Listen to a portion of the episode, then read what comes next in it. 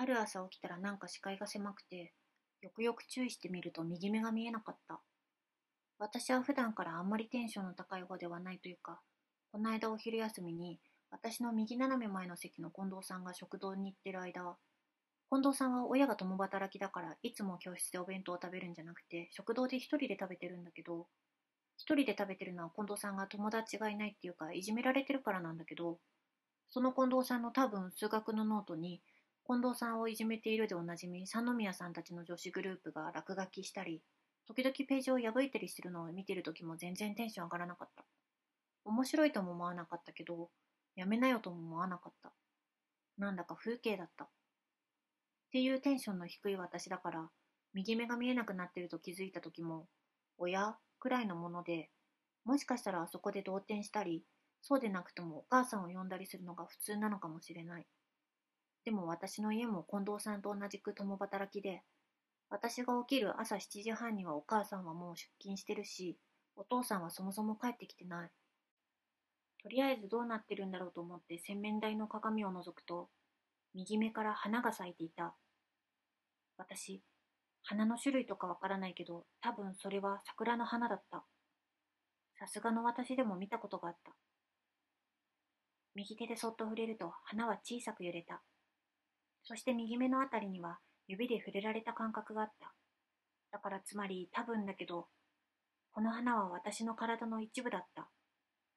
夢かなと思ったけど、夢かなくらいのもので、私は本当にテンションが低いな夢にしては桜の花が咲いてること以外に、普段の私の家と何の変哲もなく、ここまで細部のディティールにこだわった夢を見れるほど、私の無意識は私の生活や環境に興味があるはずないし、だから、おそらく現実で、現実の中で変なことが起きてしまったのだ。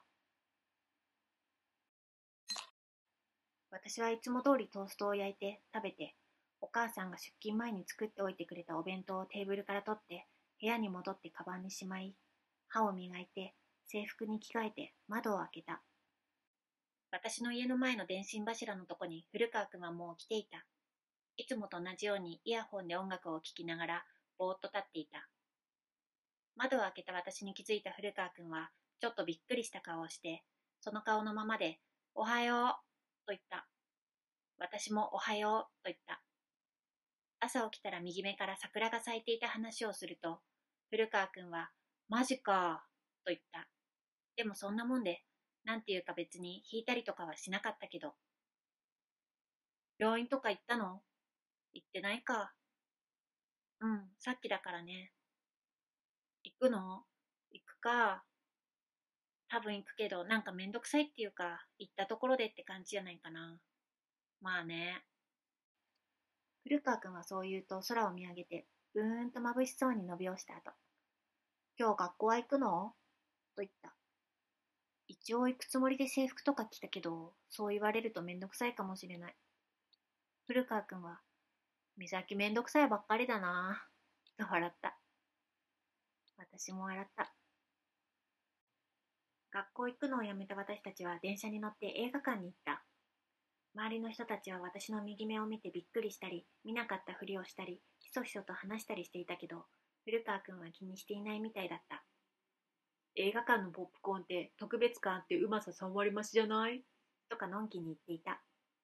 私は青ハロイドが見たいと言って、古川君はももクロが出てるから幕が上がるが見たいと言ったけど結局折れてくれて、私たちは青ハロイドを見ることになった。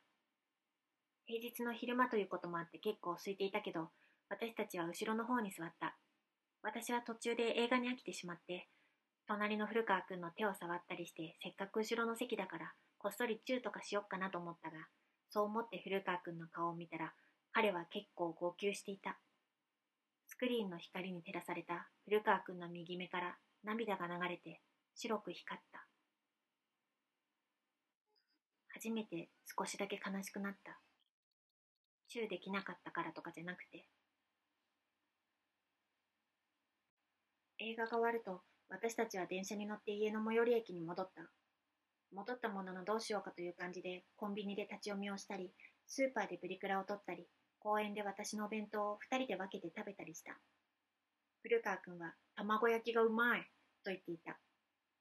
公園では学校帰りの小学生が3人駆けずり回っていた。私を見ると口々に、花じゃん花咲いてるじゃんなんで？と言ってきた。わかんないんだよねと言うと、変なの？と言って3人はまた駆けずり回り始めた。古川君は横で寝ていた。私は小学生たちの声を聞きながら古川君の寝顔を眺めた。古川君のまつげは長くて、時々ピクピクとまぶたが動くのに合わせて小刻みに揺れた。私こいつと結婚とかしたりすんのかな？私はそういうことを考えて、それから自分の右目の桜の花を触った。つついてみるとやっぱりつつかれた感覚があって、少しこそばゆい。右目がこそばゆいという感覚は初めてだったが、だからといって感動とかはしなかった。もしも、ずっとこのままだったら、古川君はどうだろう？わかんないけど、結婚とかはしてくんないかもしれないな。嫌だっていうか普通にさ、気になるよね。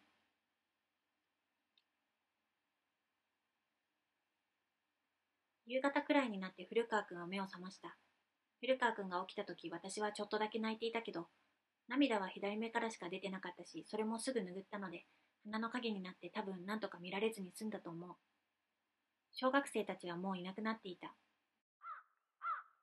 古川君が誰かが忘れていったボールを見つけた。彼は小走りでボールに駆け寄ると私に向かって蹴って転がしてきた。私も足で受け止め、ベンチから立って蹴り返した。うまいと言って古川君は笑い、また蹴ってきたので私もまた蹴り返した。古川君がまた蹴って、私もまた蹴り返す。美咲さっきさ、泣いてなかった？え？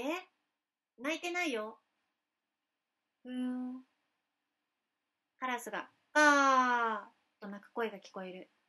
公園の脇の道を中学生のグループが歩いてるのが見える。その花ってさ、桜？多分。ふーん。高いところを飛行機が飛んでく音がする。風が吹いて、右目の花びらが揺れた。なんか、困っちゃったよ。風がまた吹いて、また花びらが揺れる。私はそんなこと全然言いたくなかったのに言ってしまった。でも綺麗だよね。そういった古川くんの顔はやっぱりのんきなもんで。古川くんに鼻の綺麗とかなんてわかんないだろう？って私は言ったけど、それは照れ隠しです。幸せ者だな、私は。こいつのこと大好きかもしれない。